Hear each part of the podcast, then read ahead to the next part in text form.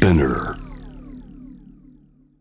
アップクロス。月曜日は僕津田大輔が気になっている話題をお送りします。先月13日福島県と宮城県で最大震度6強を観測する大きな地震がありました。この時 SNS 上で話題になったのが福島で外国人が井戸に毒を入れているのを見ました。などとする、まあ、排外主義的なデマツイートです。えー災害時に発生するデマやフェイクニュースが一向に減らない背景にはどんなねメカニズムがあるんでしょうか？今夜は噂に関する社会心理学を研究する東京女子大学教授の橋本義明さんにお話を伺います橋本さんこんばんはご無沙汰しますこんばんは、ご無沙汰です。東京女子大学の橋本です。私はあの、パニックとかデマとかネット依存とか、ネット社会の諸問題を社会心理学的観点から研究しています。今日はよろしくお願いします。はいよろしくお願いします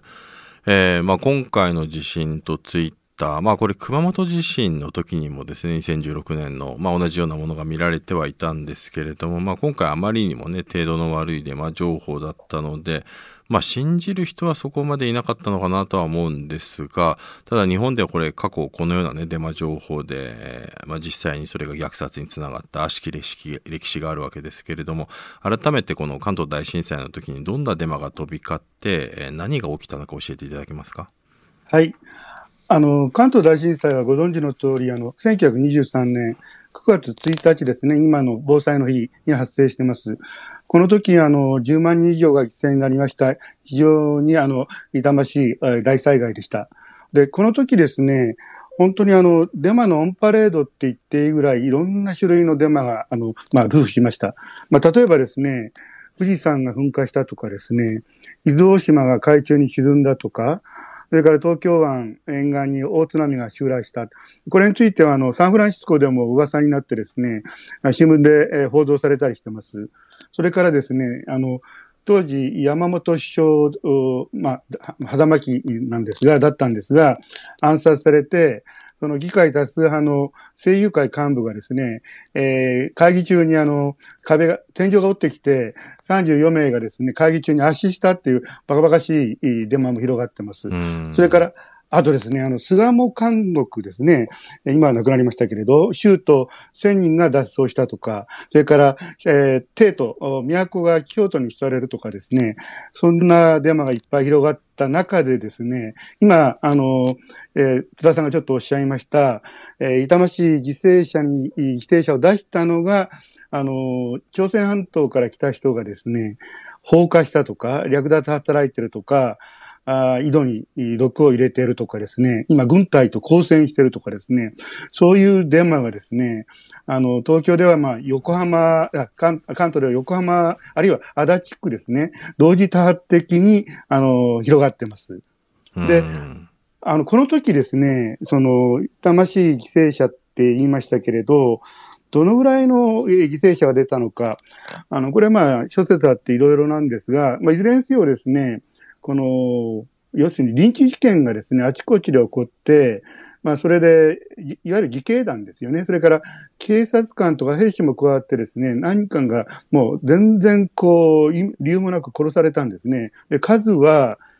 例えば多い方では、あの、金賞学っていう人が調査したんでは6400名を超えるっていう報告出してます。うんまあ、最もよく信頼されているのは、えー吉野作動、有名な政治学者ですが、この人の調査で2613人が殺されたっていう数字もあります。うんまあ、いずれにせよ、えー数千名が殺されたっていう痛ましい事件ですね。うんまあ、ネットなんかだとね、この、あの、朝鮮人虐殺自身が、まあもうなかったんだっていうね、まあ南京大虐殺みたいな話だと思うんですけど、まあそういうようなことが定期的に出てくるわけですけども、もう様々なもう、あの、証拠が残って、エビデンスも見つかっていて、ただ要するに、あの、人確定した人数がわからないっていう、そういう状況なわけですよね。そうですね。な、だ誰、どの、どこまでが殺されたっていうのかってことを定義にも関わってきます。うん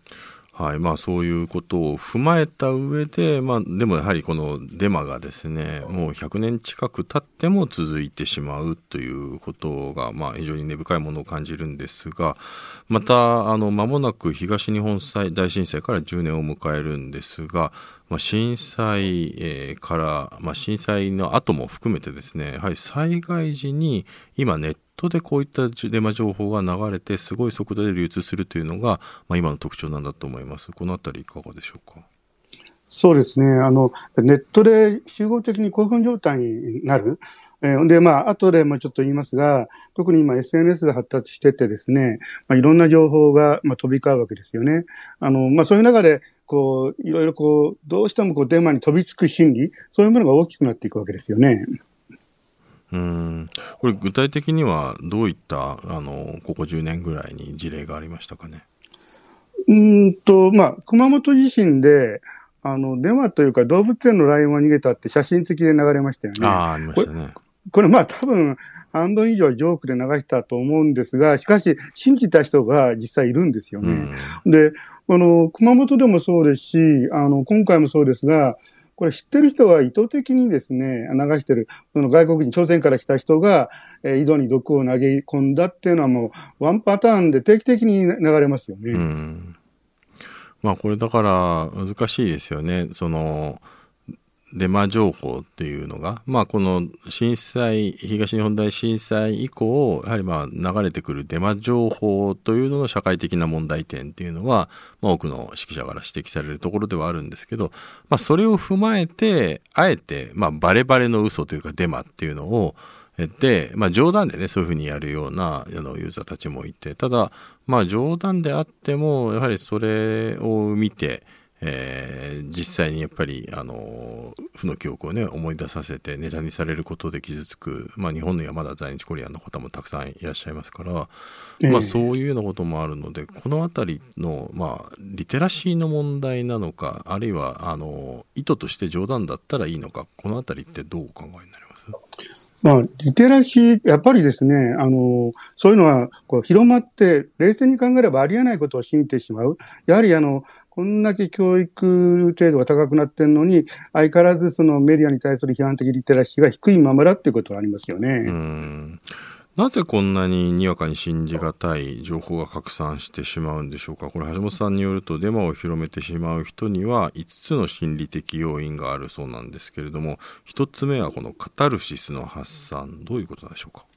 これはですね、まあ、緊張とか、まあ、不安ですよね。あるいは憎しみ、好奇心。そういう心に渦巻く感情を解消させたい。そういう衝動が働くわけですよね。それで、まあ、不安でしょうがないので、電話に飛びつく。それから、あの、まあ、電話に飛びついて憎、しみっていうものを同時に発散する。えー、まあ、そういうことで、あの、心理的な感情が消化されるってことですね。うん。えー、まあやはりまあ不安が背景にあるってことだと思うんですけども2つ目がこちらも不安ですね。この不安の正当化。これはどういうことでしょうか？えっとこれはですねまあ例えば自分は直接的に大きな被害を受けていないけれどその、なんか地震が起こった後ですね、心が落ち着かない、不安でそわそわする。でそういう時にですね、あの人はあの、曖昧な心理状状態であったときにね、その原因を何かに帰属させる、つまり理由を見つけることで、認知的なバランスを図ろうとするんですよね。で、そこで、あの、例えば地震の時よく広まるのに、またでかい地震が来るっていう、必ず広まるんですが、だから私はえー、不安なんだとかね。で、ある一定の人々が暴動を起こしてる。だから私は、そいつらは憎いんだとかですね。さっき言ったそのいろんな感情の理由付けをしていくわけですよ。それ聞いたらそこに飛びつく。また広げる。あ自分で広げ広げていく。えー、まあそういう、まあサイサイサイクルっていうかですね、循環が働くんですね。うん、なるほど。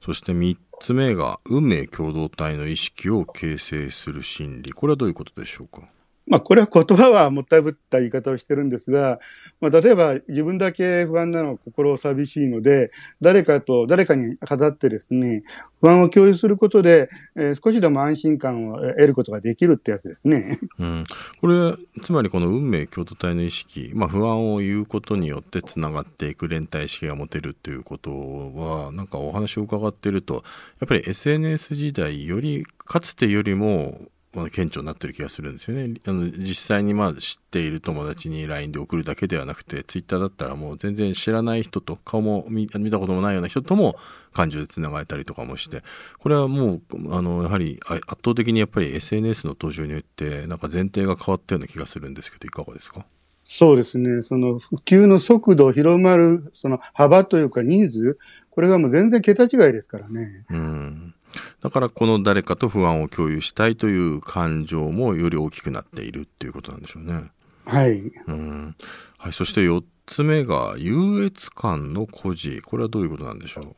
う？これもあの単純な話で、なんかこう、まあ自分で考えたにしろ、まあ大抵は人の話を聞いたわけですが、この話は私だけが知ってるんだよって人に言いふらしたい。うん。それからあの、えーまあ人があんまり知らない情報源から聞いたんだったら、私がこう自分が情報通であることを自慢したい。うん、まあそういう動機で広めるんですね。あの芸能ネタなんかでは、えー特によくあるパターンですね。誰々に隠し子がいるやしいよみたいな、ね。そうそうそう。うええん、でもあとはあれでしょうね多分マスコミ本当はこうなんだけれどもあのマスコミは支配そういう人たちに支配されているのでだ本当のことを報じないなんていうのがねネットでよく見ますもんね。陰謀説でみたいなね、うん私だけは知ってるってやつですね。これはでもあれですよねなんていうかデマという意味で言うとまあアメリカの Q アノン、まあ、トランプ支持者不正選挙そしてまたそれを信じてる人がたくさんいたことが話題になりましたけれどもまあでもそのことともすごくつながるなっていう感じがしますね。そうそうですね。この陰謀説お前は知らないだろう。でも私はその奥の深いところまで知ってるんだよ、みたいなことを言いたいってことですよね。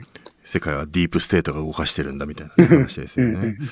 はい。そして、えー最後5つ目。情報の確認交換。これどういうことなんでしょうか？これはね、ちょっと心理的動機というわけではないんですけれど、まあ、パッとこう、ある情報を聞いて、それ本当かなと思って、その真偽を確かめようとして、えー人に聞く。それが結果的にですね、あ、そんなことある、そんな話あるんだって、どんどんどんどん広がっていく、そういうパターンですね。ああ、なこれるほどね。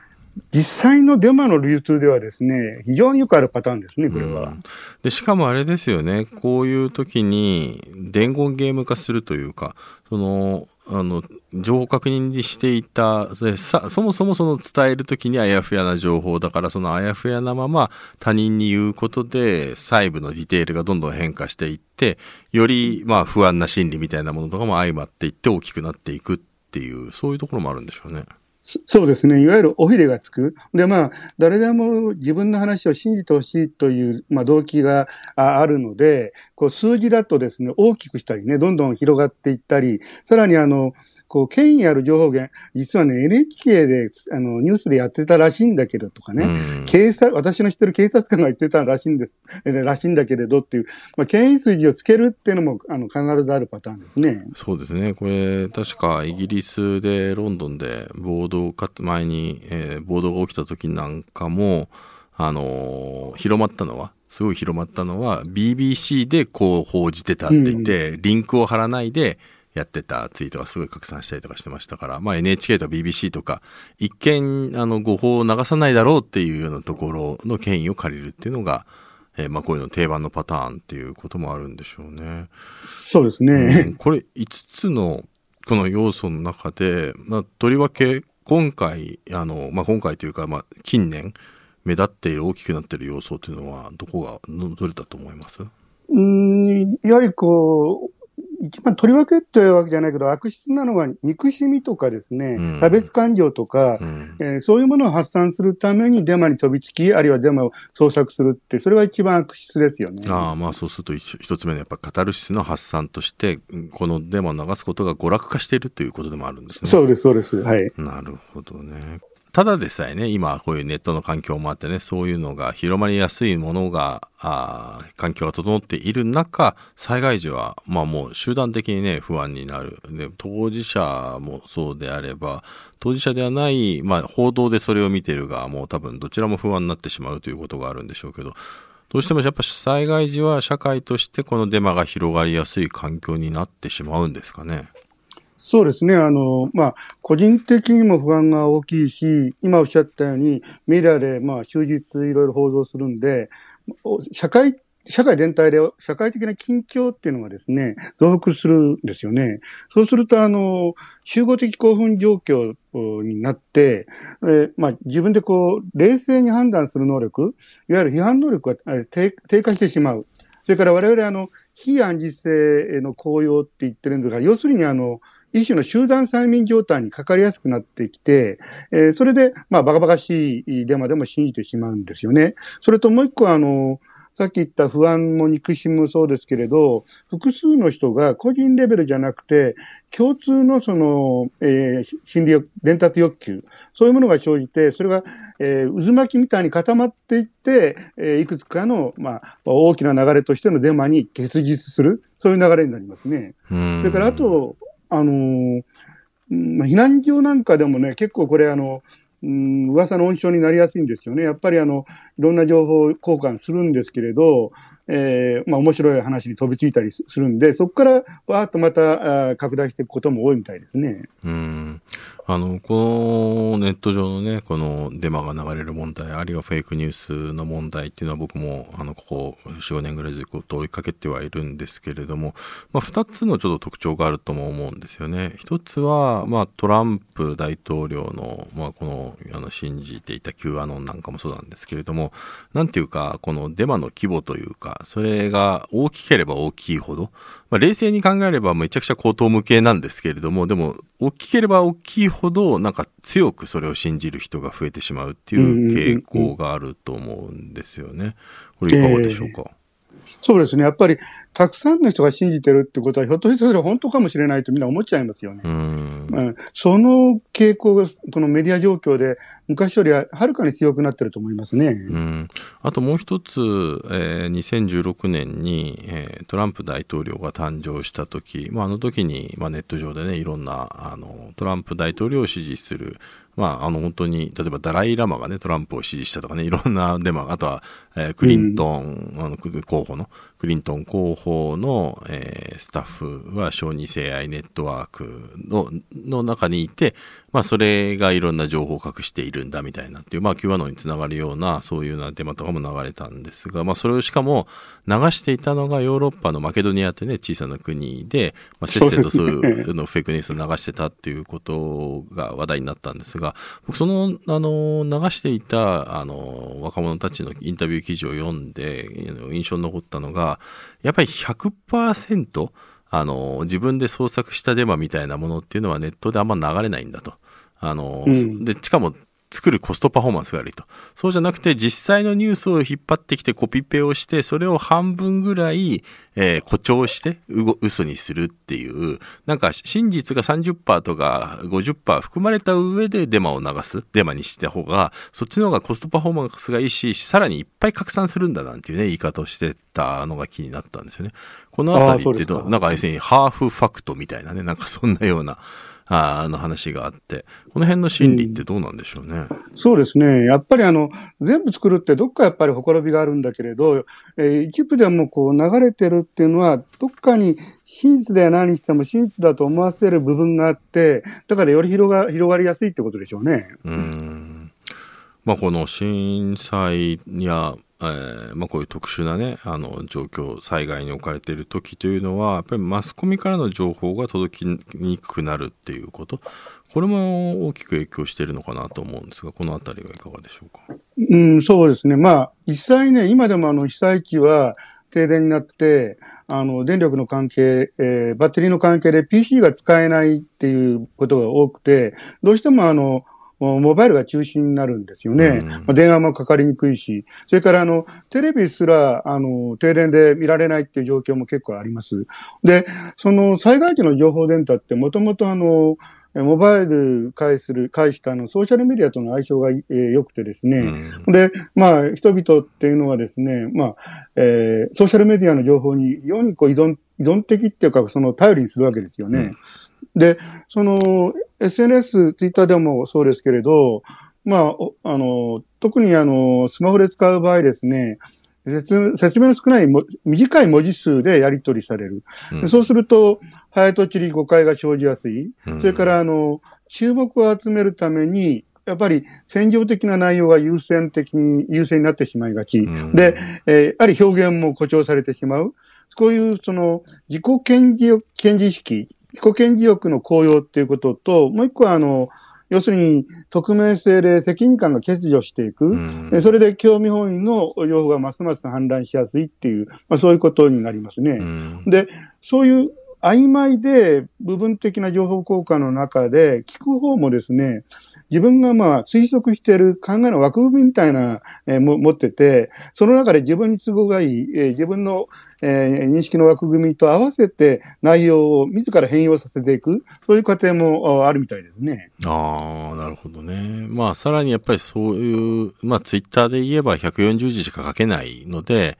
まあ、情報がそもそも断片的になっていって、まあ、その情報が一人歩きしやすいっていう、まあ、そういうアーキテクチャ的なこういう特徴っていうのも拍手をかけているところがあるのかなとは思いますが、えーこれあの、先日この福島県と宮城県で最大震度6強を観測した地震では、この、えー、外国人、まあ具体的には、あるいは朝鮮人っていうね、あの、名指しをして、井戸に毒を入れているのを見ましたなどの悪質なツイートがあの広まりました。これでも震災の時にも、えー、東日本大震災の時にも熊本地震の時にもあったし、いわゆるこのネットだけではなくて、あの噂話、人の噂話とかでもよく言われるような、まあ、こういう震災がいったら外国人の盗賊団があの活躍暗躍するんだみたいな話っていうのは、よく聞く、ある種の定番のネタだとも思うんですね。なんでこれ外国人を標的とするテーマが広がりやすいんでしょう？しょうか？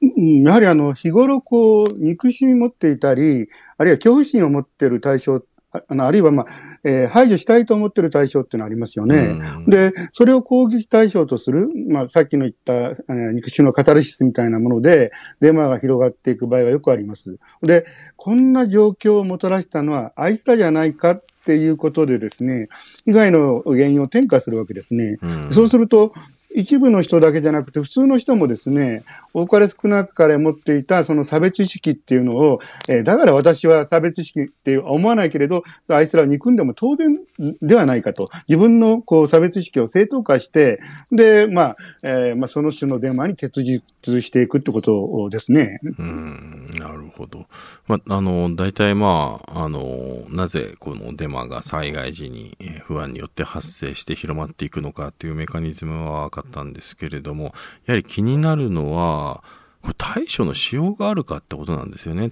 例えばだからまあデマだとかフェイクニュースっていうのは、まあそれを最近はファクトチェックって言って、え訂正する。で、そしてまた、まあ、あの、報道機関もやるようになったし、えー、個人でも、いや、これはデマでしょうと、あるいは悪質なヘイトスピーチでしょって言った場合には、まあ、そのツイート、広まってるツイートにリプライという形で、それを、あの、みあの見てる側にですね、見える形で訂正をするような、あるいは、あの、抗議を呼びかけるような、まあそういうようなものも増えてはいるんですけど、どうしてもその流れたデマにその訂正する情報が追いつかないという非対称の問題がある。うん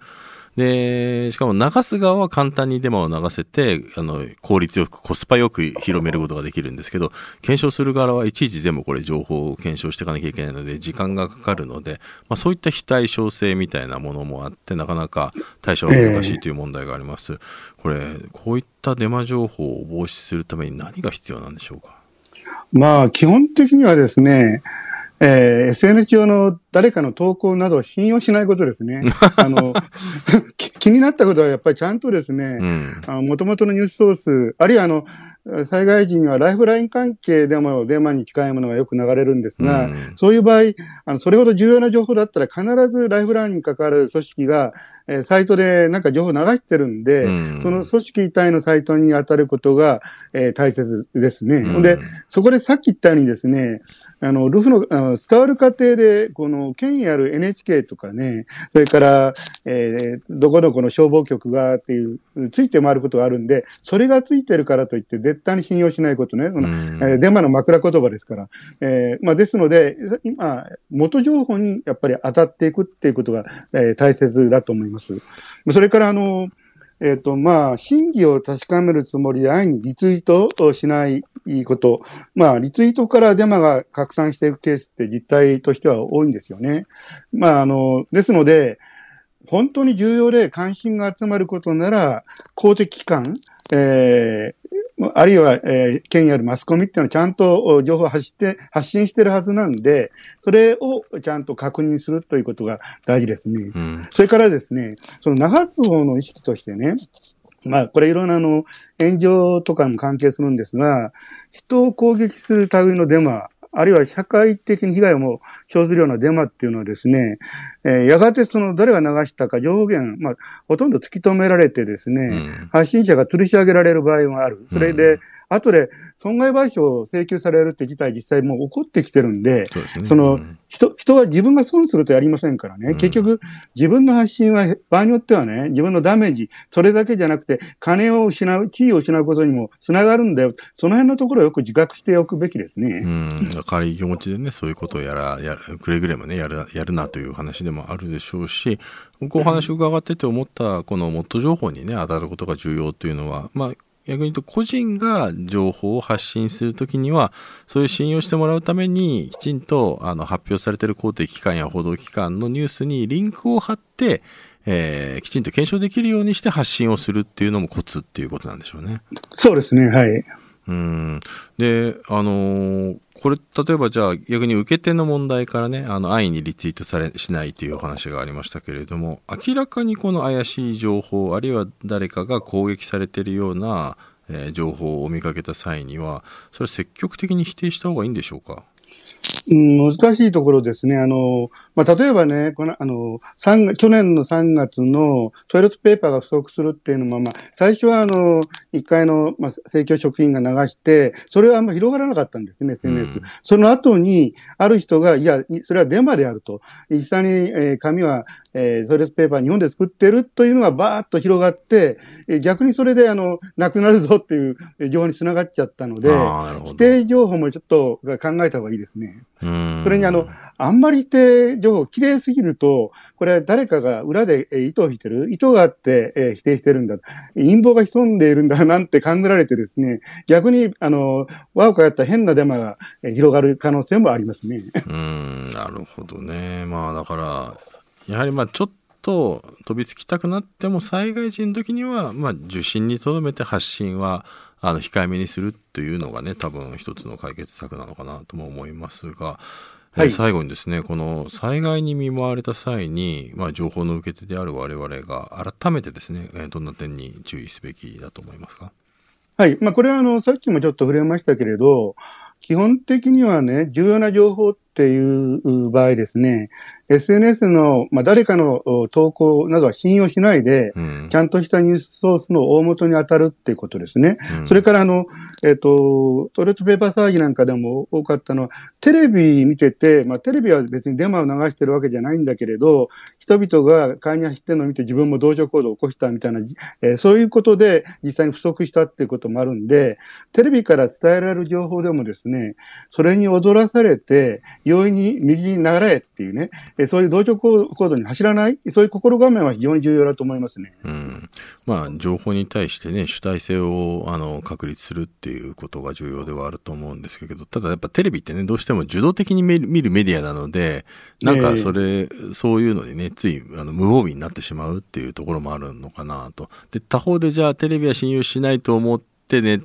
トで見ていくと、今度はネットでより、あの、テレビ以上にね、危ない情報に踊らされるみたいなこともあるので、まあ、ええ、テレビであろうがネットであろうが、あの、やっぱりなるべく、まあ本当に自分にとっての信頼できる情報源を確保して、まあ冷静になるしかないっていうことなんでしょうね。はい。はい。はい、えそろそろお時間が来てしまいました。橋本さんどうもありがとうございました。はい。本日はお招きいただきありがとうございました。えー、津田さんとお話できて非常に充実した時間が持てました。ありがとうございます。ありがとうございます。はい。3月1日の編集後期です。